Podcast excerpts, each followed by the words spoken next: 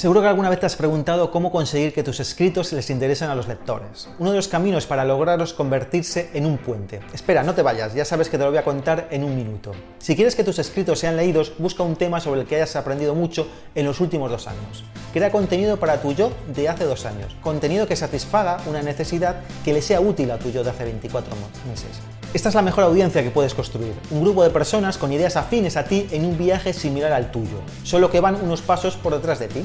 En ese viaje que has realizado tú, has resuelto tus problemas. Ahora comparte tus soluciones con ellos, porque todos preferimos aprender de esta manera.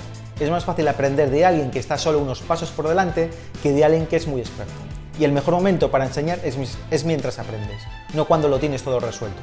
Es lo que el publicista estadounidense Jack Butcher llama ser el puente. Hay dos grupos de personas en el mundo, aquellos de los que puedes aprender y aquellos a quienes puedes enseñar. Tu estrategia de escritura debe convertirte en ese puente entre estos dos grupos de personas. No debes ser un gurú, sino un guía. Los gurús son pretenciosos y se creen que están por encima del resto. Los guías están solo unos pasos por delante del resto y tienen los pies en el suelo. Conviértete en un guía, conviértete en un puente. Hasta el próximo en un minuto.